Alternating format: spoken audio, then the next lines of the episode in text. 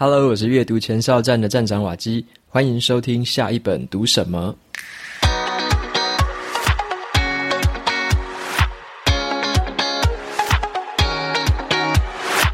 今天我要跟大家分享的这本书，它的书名叫做《恒毅力》。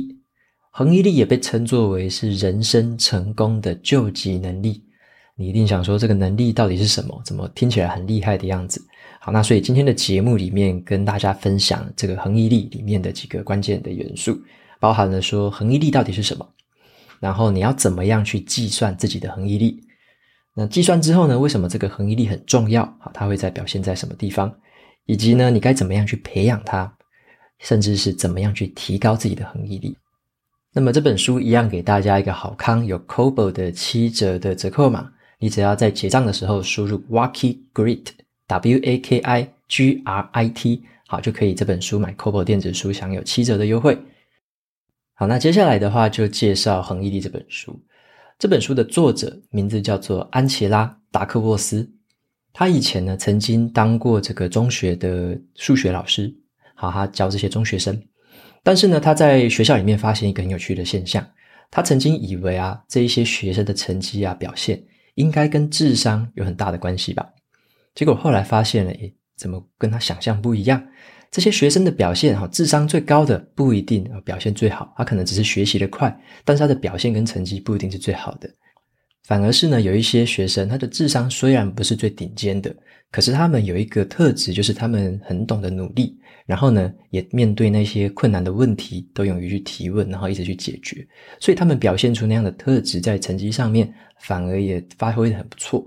所以这个安琪拉他就觉得很有趣，他说：“那这样子的话，对应到我们人生上面呢，除了我们学生的成绩之外，对应到人生上面的成就，是不是有其他的方式可以去衡量？”有其他的指标可以去显示出说一个人成功与否到底跟什么指标有关系，所以他后来去读了研究所，然后学了心理学这门学问，他也在这边做了很多的实验。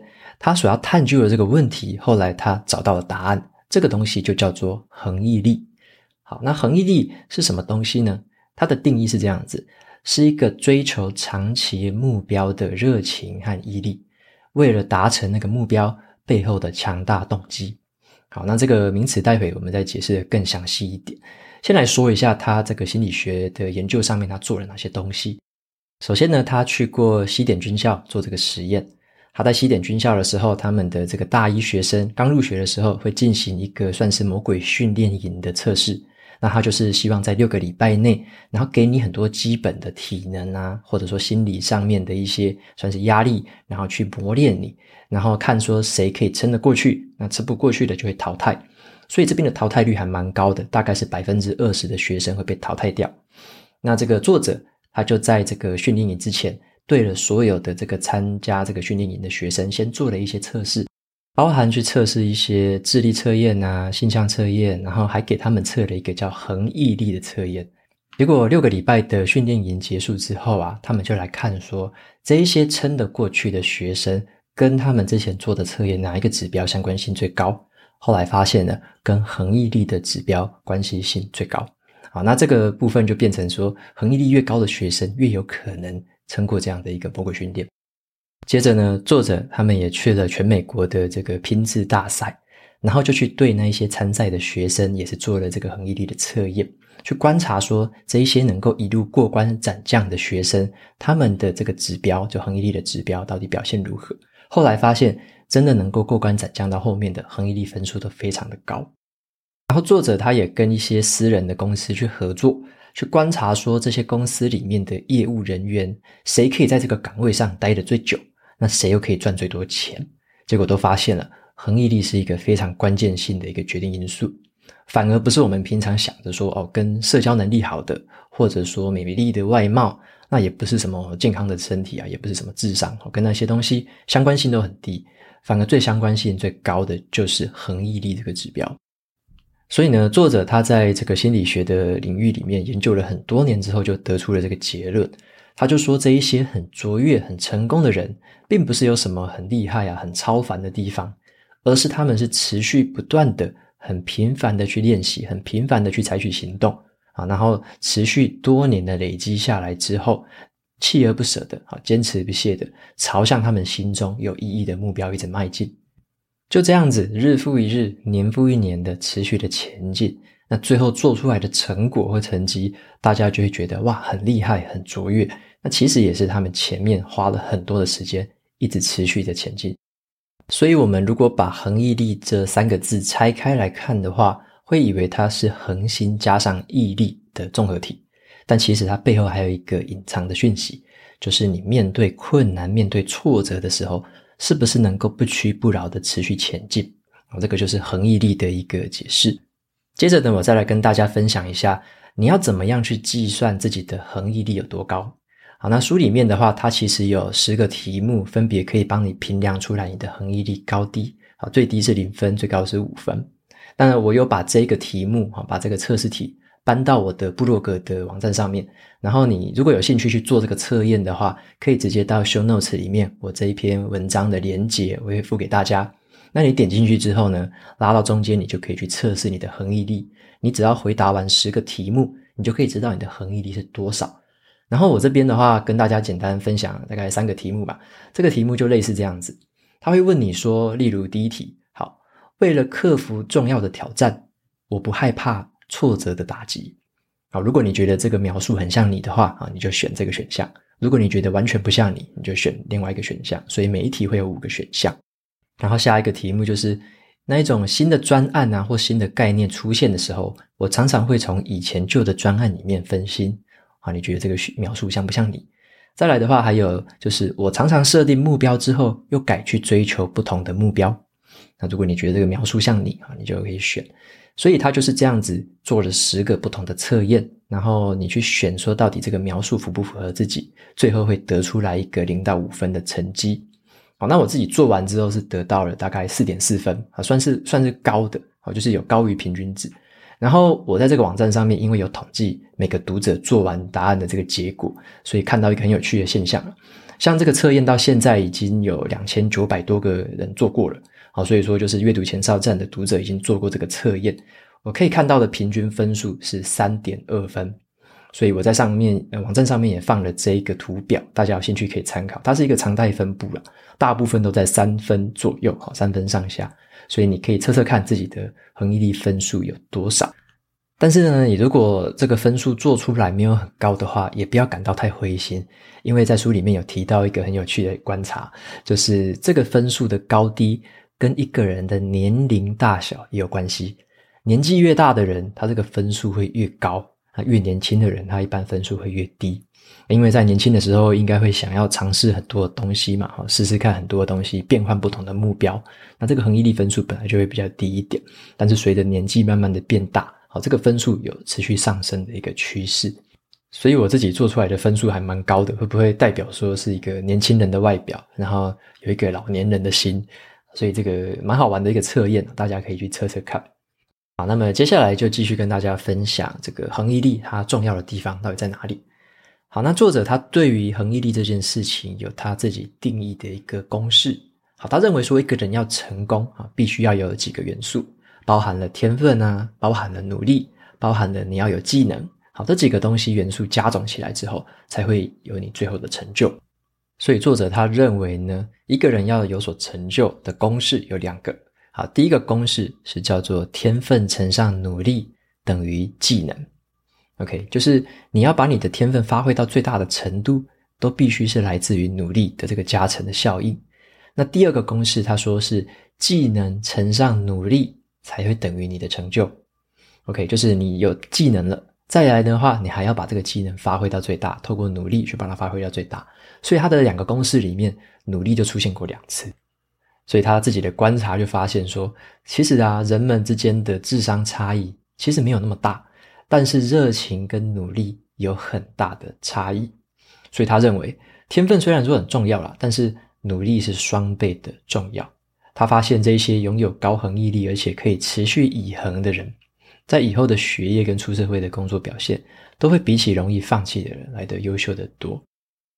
那么讲到这边的话，大家一定有一个疑惑，就是三分钟热度难道就不好吗？哦，这个听起来好像说你一定要坚持到底，你中间不能放弃，不能中断啊，绝对要这样持之以恒的坚持下去才会成功。这样听起来好像是很苦的一件事情，对不对？然后你如果说有一些想要新的想法啊、新的目标想要去尝试的话，难道不能做吗？难道这样是失败的保证吗？我认为是这样解读的。好，这本书读起来的话，你会觉得很像很偏于这种恒心啊、毅力这样子的一个描述。可是呢，对于前面这种三分钟热度啊，或者说前面的尝试，它的琢磨就没有那么多。那我自己的解读是这样：在前面你还没有找到你真正目标的时候，你必须要多方的尝试，你必须要很快速的放弃，找到那一些你觉得不感兴趣或你觉得做起来毫无成就感的东西，你就果断的放弃，持续的去接触不同的东西。在这个前期探索的阶段，你需要有很强的这种放弃的决心跟勇气。这个时候是可以这样做的，但是，一旦你找到了一个长期目标，那个是你真正的热情所在，你要围绕着那件事情打造出不凡的成就，在这个时候，你就要发挥出恒毅力了，因为真正很不凡的成就，一定是花很多时间打造出来的，它绝对不是一蹴可及的。所以，对于三分钟热度啊，还有恒毅力这件事情，我的解读是这样子。在前面你的探索阶段，你还没有找到你的热情的事情的时候，你必须要有三分钟的热度。你要很懂得放弃，快速的去尝试一些东西，看看那个东西有没有带给你成就感，带给你热情。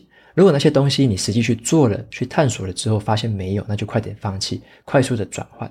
这个阶段你要找到的是你真正想要的东西。当你找到之后，你想要围绕着这个东西打造出一个属于你自己的成就，属于你自己的成绩。这个时候你就要发挥恒毅力了，因为呢，恒毅力就让你可以持续的坚持下去，朝向你的长期目标前进。好，所以说我认为这个是有阶段性的，前面要懂得放弃，但是后面要懂得坚持不懈。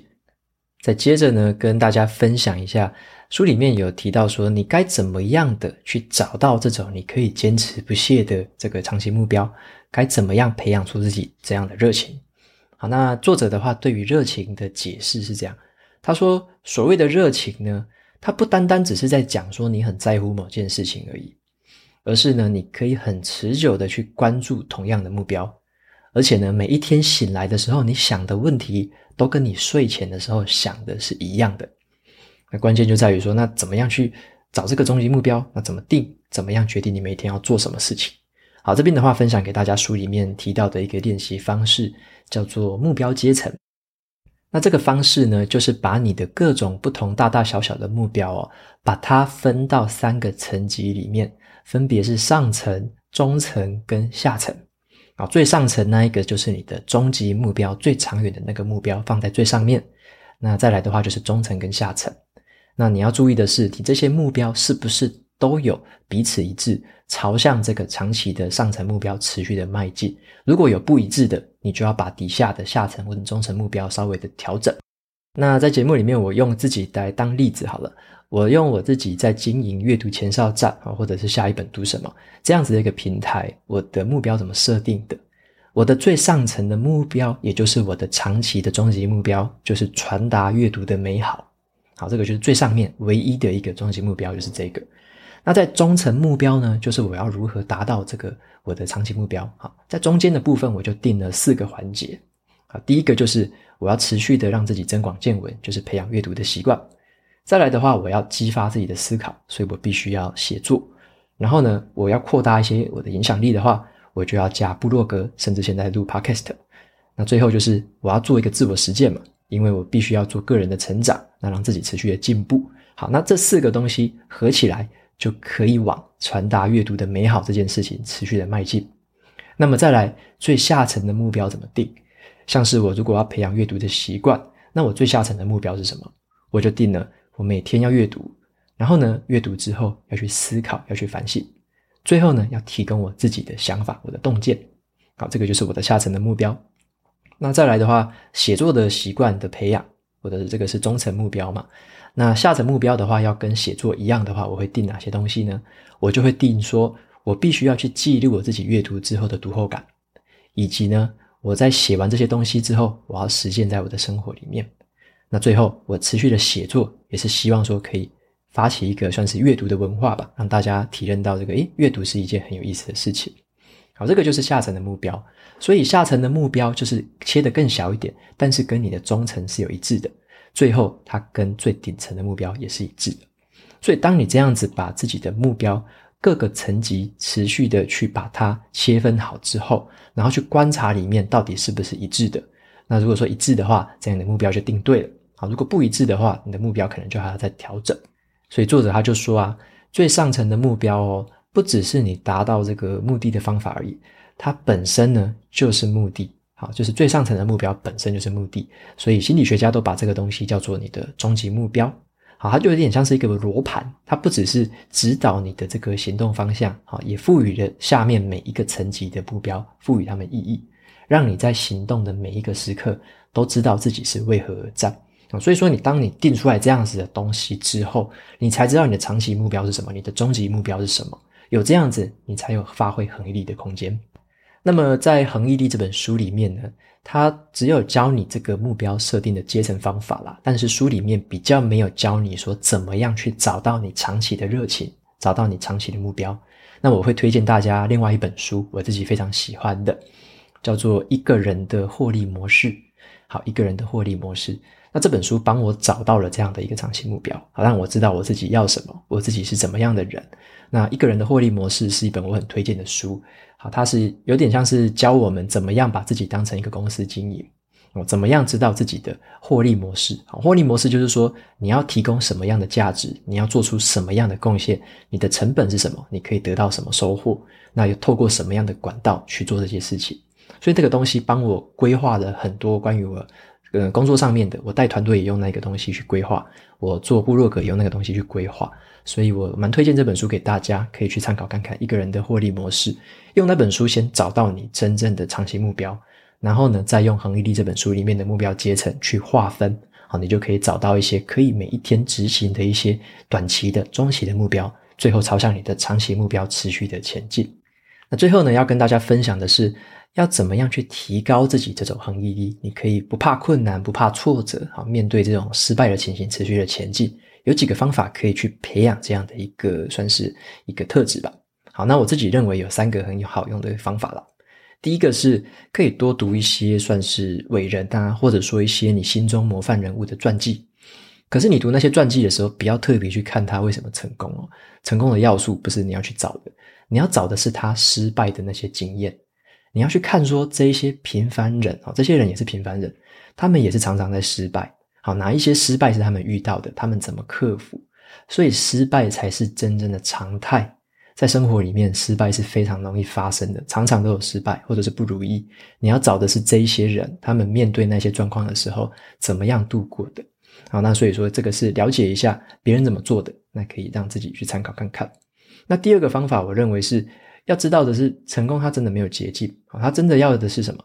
解决问题的勇气，以及你要有足够的耐心。好，那这边的话就是说，真正的这个解决真正困难的问题啊，都是需要时间的，而且需要的时间都比大部分的人想的都还要久。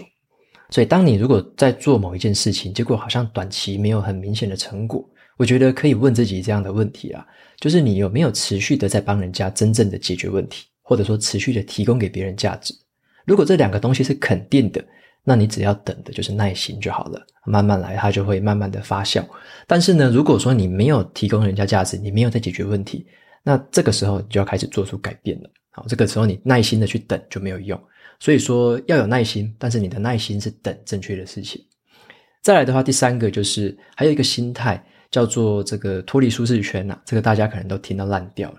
那但是呢，我认为这个舒适圈是这样的，舒适圈它有点像是一个很可靠的一个地板啊，它可以让你坐上去，然后不用担心那个地板垮掉。可是这个舒适圈同时也是天花板，好，你在这个舒适圈里面，你的天花板就是这样子了。所以要跳脱舒适圈的意思，代表说，你如果在某一个领域已经很熟练了，你可以再开始去学习新的不同领域，学习新的技能。所以这个学习是永无止境的，呃，也是培养一个终身学习的态度，持续的去往你不舒适的地方持续的探索，持续的前进。因为所有会让你进步的东西，一定都是让你有一点点不舒服的。好，所以如果你现在觉得自己过得太舒服了，那可能是已经停滞在这边，没有持续的前进，这个反而是一个警讯。那么我也用自己的例子跟大家分享，我在经营阅读前哨站啊，还有下一本读什么的时候，怎么样的去持续的克服，持续的去产出。好，不瞒大家说，我自己也有很多自我疑惑。像我每一集啊，哦，是每一篇文章，我都会去想说，诶，会不会有人在底下留言谩骂，就是说啊，你这一篇退步了，你这篇写得不好啊，没有前一篇哪一篇好。我每一篇其实也都会有这样子的自我怀疑，可是呢，我不会让这个怀疑让我停下脚步。我还是一样的发表，我还是一样的去做，持续的去做。那当然，这样子的留言哦，曾经有看过，但是比想象中的少非常多，可能是百分之一的一个回馈是这样，但百分之九十九的回馈都蛮正面的。所以，当我如果说有这样的自我疑惑跟恐惧的时候，我如果就不让自己前进了，那这样子反而是停止，哦停滞在现在。所以我反而是心中有这样的疑惑或恐惧。可是我还是持续让自己去做了，就是有点像之前跟大家分享过接受不完美的勇气。那么我自己分享的一些文章，好像之前一直在一些版上分享的文章，其实有一些文章是很不受欢迎，或者说很冷淡的。然后那个抛出去之后，没有几个赞，或者说没有几个人回馈。